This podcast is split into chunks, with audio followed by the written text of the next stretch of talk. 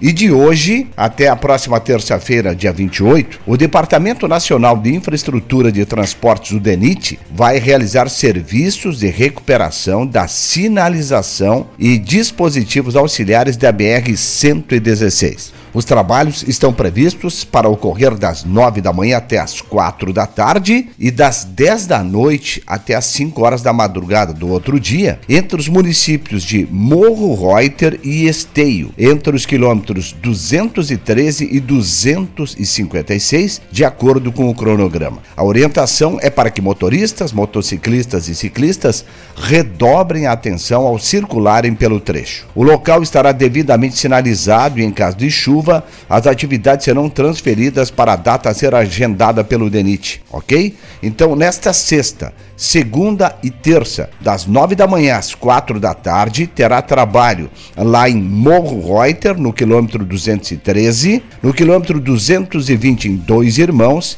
e também no 221 em Dois Irmãos, segunda, sexta e terça, das nove da manhã até as quatro da tarde. Das dez da manhã às quatro da tarde, o trabalho será feito em São Leopoldo, no viaduto João Correa. No sábado e domingo, das nove da manhã às quatro da tarde, em Esteio. Esteio, no viaduto de acesso ao Parque de Exposições Assis Brasil e das 10 às 5 da madrugada em São Leopoldo e Sapucaia do Sul. A sinalização em ambos os sentidos entre São Leopoldo e Sapucaia. Então a gente tentou detalhar esse serviço porque você vai ter enfrentar problemas no trânsito por causa dessas obras.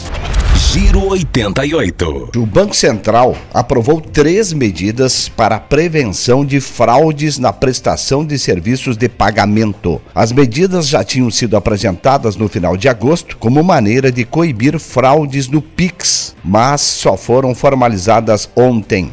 Até 4 de outubro, as instituições deverão limitar a mil reais a prestação de serviços de pagamento para o período das 8 da noite até as 6 da manhã. Repito, o limite de valor PIX a mil reais entre 8 da noite e 6 da manhã, ou seja, esse será o limite para transferências nesse período, incluindo o PIX.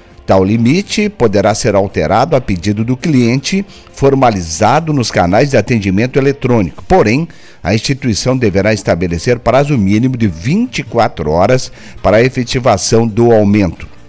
Até 16 de novembro, as instituições precisarão também implantar outras duas medidas e em uma frente serão obrigadas a realizar registros diários das ocorrências de fraudes ou de tentativas de fraude na prestação de serviços de pagamento, discriminando inclusive as medidas corretivas adotadas.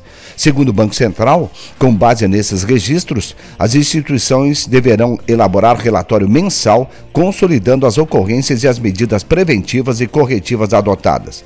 Posteriormente, o relatório deverá ser encaminhado aos comitês de auditoria e risco, à auditoria interna, à diretoria executiva e ao conselho de administração da instituição. Em outra frente, também até 16 de novembro, as instituições financeiras serão obrigadas a avaliar previamente clientes que ofereçam serviços com maquininhas que compensam os pagamentos no mesmo dia.